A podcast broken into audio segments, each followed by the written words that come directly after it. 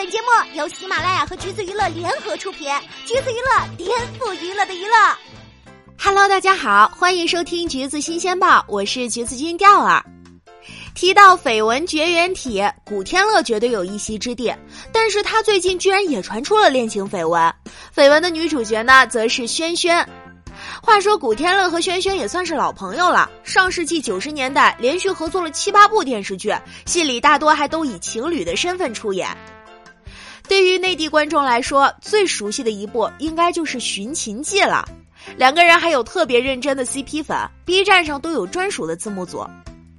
这次绯闻的实锤呢，是最近两个人先后晒出了宝宝滤镜的自拍，底下有人问：“这是卢廷芳和项少龙的女儿吗？”也就是《寻秦记》里面他们两个的角色名。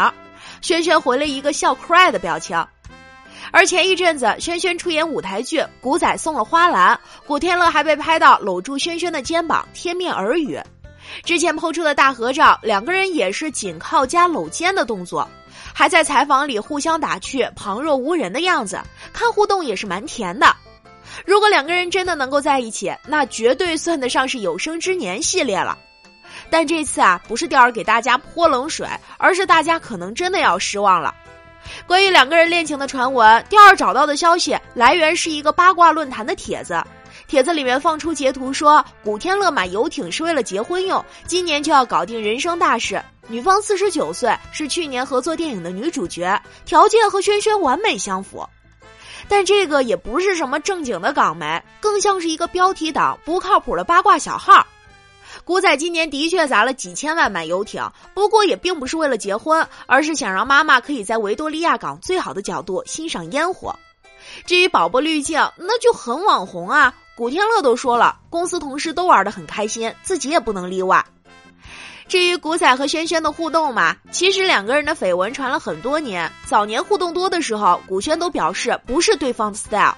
轩轩说两个人就像是兄弟一样，古天乐也没把自己当女人。不过好感大概是有的。轩轩之前想当未婚妈妈，孩子的爸爸就首选古天乐。要说两个人曾经到底有没有什么，也很难确定。反正两位当事人都没有承认过就是了。中途一度关系疏远，直到去年重新合作。古轩表示之前十年都没有联系。轩轩这次签约了古天乐旗下的经纪公司，所以古仔现在也算是轩轩的老板了。去年两个人重新扛起荧幕情侣的大旗，第一部合作的就是电影《犯罪现场》。古仔还连发两条微博，感觉再度合作很是温暖。第二部则是今年开机的电影版《寻秦记》，不过合作归合作，恋爱是真的未必有。上个月梁家辉表示自己一直在催婚古天乐，让他想一下自己的终身大事儿。古仔表示：“我有空我肯定会去谈恋爱，但是没空。”所以古天乐可能现在真的是单身吧。话又说回来，古天乐今年也有四十九岁了，居然还只有过一位公开的女友黄季莹。两个人一九九四年合作《参餐有宋家》相识，之后呢相恋七年，一度经历古天乐的事业低谷，女方也不离不弃，但最后还是没能逃掉七年之痒。